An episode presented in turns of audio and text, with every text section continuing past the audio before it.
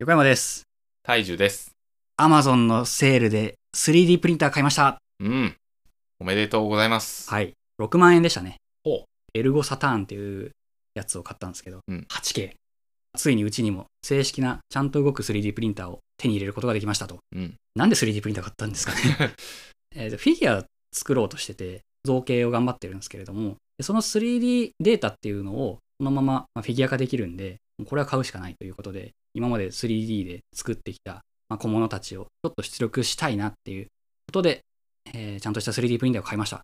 で、使ってみました。うん。使いこなすのむずすぎっす。へえ。これ一般人お断りすぎでしょって思って うん。困りましたと。うん。3D プリンターって今、うん僕関わりなさすぎて、それがどれぐらい、何の人に使われるために普段作られてるのかよくわかんないですね。ここ最近、家庭用の 3D プリンターっていうのが徐々に普及し始めてるんです。で 3D プリンターシステムっていうか、その 3D プリンターってもの自体は、業務用としては昔からあるんですね。うん。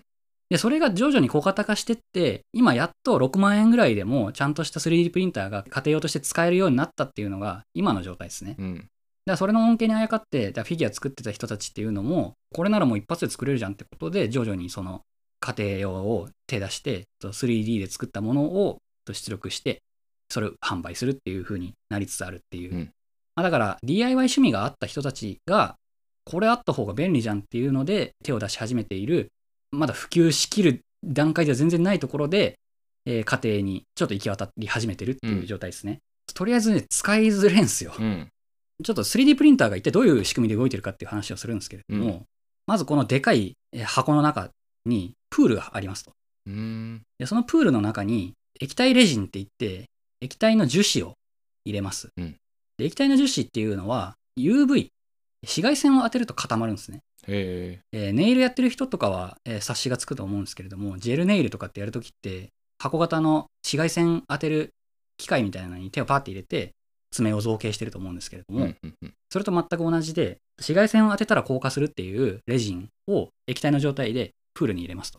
一層を焼いて、で、一層の部分だけに紫外線を当てるんですよ。うんでそれを何層も繰り返すことで立体化するっていう。めっちゃ薄い層を1層作って、2層目作って、3層目作ってっていうのを繰り返すことで、えー、とその層が重なって、うん。液体の中から固まったものが出てくるっていうはいはい。ものですね。細かい話ですけど、うん上から作ってったら、そうんの、液なんで下に垂れちゃわないんですか？プラットフォームっていうのが存在してて、うん液体のそのプールの中にゾーンって降りてくるんですよ。うんドスみたいに。まあそんなにズドンと落ちてこないですけど、だから上から天井が落ちてくるんですね。うん。で、その天井が落ちてきて、その天井に対して樹脂を固めるんですよ。で、それで、天井が一回上に行くじゃない。うんで、次、その天井を0.01ミリ上げた状態で固めるんですよ。うんでそうなると1層目、2層目、3層目っていうのがどんどん立体になって固まっていくっていう、だから液体を徐々に固めていって、えーそれが最終的に立体物になるっていう、まあ、仕組みなんですね。だから 2D プリンターでいうところの紙っていうのは液体なんですよ。うんでしかもレジンって癖んすよ。掃除するのも大変だし、なんかベトベトしてるし、基本的に関わりたくないんですね、このレジンと。結構な覚悟をした上で、よし、3D プリントするかっていう風になるんですね。何を出力するかによって、うんうんその必要なインクというかレジンの量って違うじゃないですか、はいそれってどうやって見積もってるんですか？ソフトウェアの方に、だいたいこんぐらいレジンの量が必要っすよっていうのは、まあ、ある程度出てくれるんです。まあ、計算してくれるんで、そこは。はいだから、い何グラム入れといてくださいっていうのは出るんですけあどあ、そうなんだ、まあ、だいたい、なみなみ入れてますね。へえそれって余った分はうんうんい一回捨てるんですか？や、えーと戻します。ああそういうことかで捨てるっていうのも大変で、やっぱ汚染された液体なんで、と水道流せないんですよ。これも大変。で、一回これこぼしたんですよ。いや、ちょっと片付けようって思って、その気体レジンの海を片付けようと思ってバーってやったら、もうね、机の上ジョバジョバになって、一部の本はあの汚染されてうん汚くなりましたと。なるほどだからこういうアクシデントも発生するんでね、あの普通の人がこんなん使うわけないだろうって思いながら、ブツブツ言いながら、うん使いづれって言っていじってましたね。うん。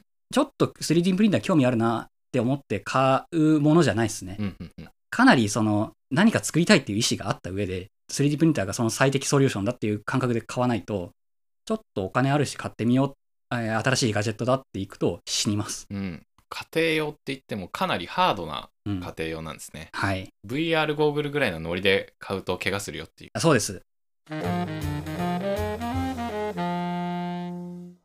フィギュア作る人ちょっと異常だなって最近思い始めてて。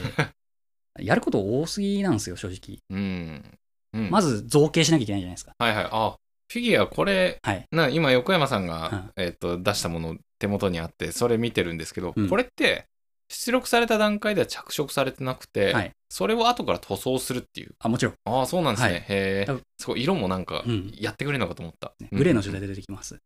造形して 3D で出力できる状態にするっていう、その 3D プリンター周りの知識をしっかりと得た上で、うんで出力されたものっていうのを、でその状態を全部きれいにするために磨きしますと。はいはいはいで、磨いたらこいつを量産しないと意味がないんで、こいつらを金型に起こすと。うん金型っていうか、まあそのシリコン型に起こすと。でシリコン型に起こして複製されたもの、別のレジンとして複製されたものっていうのを組み立てて、でそれを塗装しなきゃいけないっていう。で、これを売れる状態に持っていくっていう、パッケージにしてっていう。趣味でやるにはちょっとやること多すぎねってなってね、だってね、3D モデリング得意ですとかっていう人は多分いると思うんですよ。うんでそっから後の工程が多すぎるんです。うんうんうんで、プラモ作ってますって人もいるけど、別にプラモ作ってる人が全員 3D モデリングするってわけでもないし、で、プラモにもレベルがあって、別に塗装しなくてもいいって人もいるしで、フィギュアやること多すぎて、これ趣味として選んで俺正解だったのかっていうのを、なんかだいぶ修羅の道に進んでんなっていうのに、この 3D プリンターを買って思っちゃいましたね。3D プリンターで出力するものっていうのが、うん。なんか結構もう 3D プリンターで出力完成かと思ってたけど結構始まりというか本当に工程の一つでしかないっていう感じなんまあ、ですね。フィギュアにおいてはですね、うん。え横山さんはそのなんだろうどどこまでを目指してるんですか？一旦目指すっていうゴールとしては、うんそのフィギュアの即売会で、まあ、いくつか売って収益を上げるっていう、まあ、別にあの儲かんなくてもいいから、売り上げを立てるっていうことが目標ではあるんですねなる。ほどなんか同人誌を売るみたいなコミケで売るぐらいな感じなんですかね？はいうんでこれのきっかけが何だったかっていうと、僕、もともとプラモ作ってたんですよ。ガンプラですね、いわゆる。中学の頃からガンプラを買っては作って、買っては作ってってやってたんですけれども、昔あった感情の一つに、ガンプラがあるのになんでガンダムの稼働フィギュアっていうか、そのロボット魂みたいな、あと超合金みたいなものがあるんだよ。こんなん自分で作れよって思ってたんですね。うんガンプラじゃないガンダムの、えー立体物っていうのが、えー売り出されてて、それがそんなにクオリティが高くないにもかかわらず、ガンプラよりも高い値段で売られてて、それを買う人がいるっていう状況が理解できなかったんですね。完成品のガンプラそうです。が売ってる。うん。うんまあ、い言ってしまえばそうですね。うんうんもう完成された状態のガンダムが売ってるのを結構嫌悪感を持ってたんですね。うんうんうんいや、これなんかもう自分で作ればいいじゃんって言って、うんガンダムをって思そこってたんですよ。が楽しいのにみたいな。そうそうそう。んで、片や僕フィギュアもよく買ってたんですよ。うんこの理論ちょっと まずいぞってなって。うんそうですよね。フィギュア、まさに完成されたものですよね、基はい本的に。で、フィギュアいっぱい買ってたにもかかわらず、あれ俺フィギュア作ってないやんってなって、これはあかんと。いうことで、やるべきはフィギュア作成だってことになって、えーフィギュアを作り始める使命感に駆られて作ってる感じですね。うーん、なんかすごい遠回りなモチベですね。生半可な覚悟でフィギュア俺も作れるかなって思って入る趣味のジャンルじゃねえなっていうのを最近思いました。あ本当に模型好きじゃないとやれないですね、これ。何度も挫折しかけましたもん。うん。もううまくならねえ。足掛け結局2年ぐらいやってるんで、フィギュア作り。先長えなーって思いながらフィギュア作ってます。うん。1日ちょっとでも、このフィギュアを触るっていう、フィギュア制作に携わるっていうことを、まあ趣味として、えー時間確保を意識しないとこれ先に進めねえなっていう。使命ですね。使命ですね、本当降りれなくなっちゃった。うん。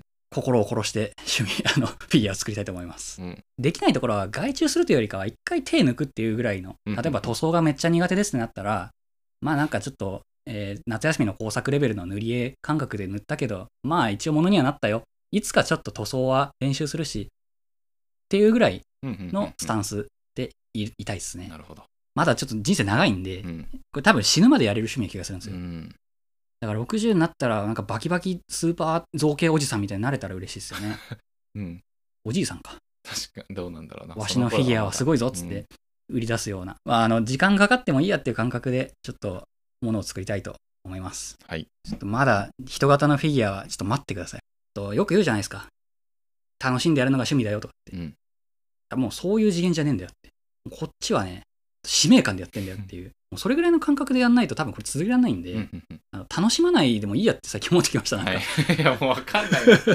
何が目的ではい何が手段なのかわかんなくなってきた。うん。でもこれは本当に、だって山登ってる最中って苦しいわけじゃないですか。うんもうその苦しみっていうのを楽しみって還元するのはやっぱ間違いだと思うんで、うん春樹が言ってる、やっぱこれも春樹に還元されるんですけど、村上春樹。はい。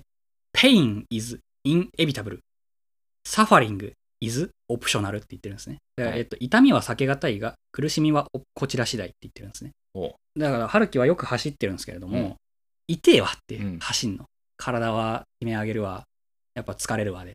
けど、苦しいかどうかはこっち次第だっていうふうに言ってるんですね。うん。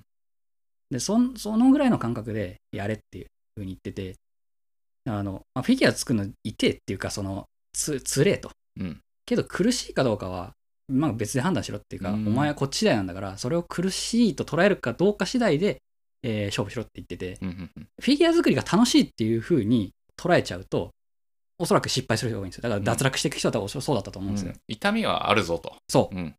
けど、それを苦しいって捉えるかどうか。で、そして、えー本当に成し遂げたい、えーゴールが、えーにたどり着きたいかっていうところで、えー苦しみっていうのを感じるかどうかはあなた次第なんだから、まあ、まあ苦しいと感じたならやめりゃいいし、それを苦しいって捉えること自体合ってんのっていうことも言ってるんですよ。だからフィギュアも楽しいって言ったら嘘になるんで、生半可な気持ちでフィギュア作り楽しいっすよっていうふうには他人にも言えないし、自分は実際それを楽しんでるかっていうと嘘になるっていうのが、えーと僕のこのフィギュア作りっていうものに対する向き合い方と、今回 3D プリンターを買ったことによって、わやっぱめんどくせえ苦しい痛えっていうふうになってるっていう状態ですね。頑張ります。